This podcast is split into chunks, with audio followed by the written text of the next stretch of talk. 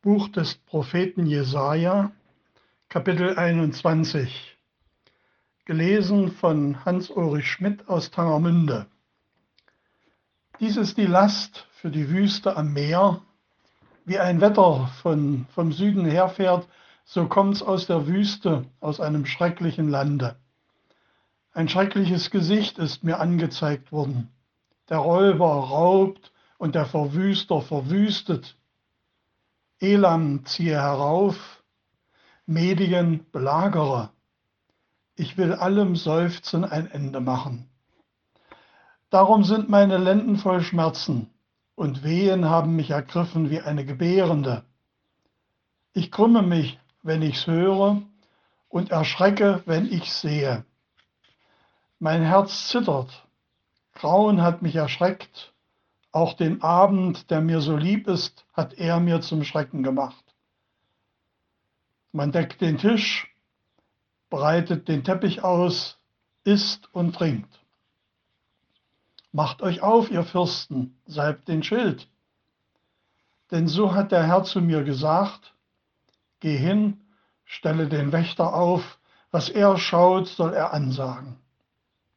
Und sieht er einen Zug von Wagen mit Rossen, einen Zug von Eseln und Kamelen, so soll er darauf acht geben mit allem Eifer. Da rief der Späher, Herr, ich stehe auf der Warte bei Tage immer da und stelle mich auf meine Wacht jede Nacht. Und siehe, da kommen Männer, ein Zug von Wagen mit Rossen. Da hob er an und sprach, gefallen ist Babel, es ist gefallen, und alle Bilder seiner Götter sind zu Boden geschlagen. Mein zerdroschenes und zertretenes Volk. Was ich gehört habe vom Herrn Zebaoth, dem Gott Israels, das verkündige ich euch. Dies ist die Last für Duma. Man ruft zu mir aus Seir. Wächter, ist die Nacht bald hin? Wächter, ist die Nacht bald hin? Der Wächter aber sprach, der Morgen kommt, doch noch ist es Nacht. Wenn ihr fragen wollt, so kommt wieder und fragt. Dies ist die Last für Arabien. Ihr müsst im Gestrüpp in der Steppe über Nacht bleiben, ihr Karawanen der Dedaniter. Bringt den Durstigen Wasser entgegen, die ihr wohnt im Lande Thema.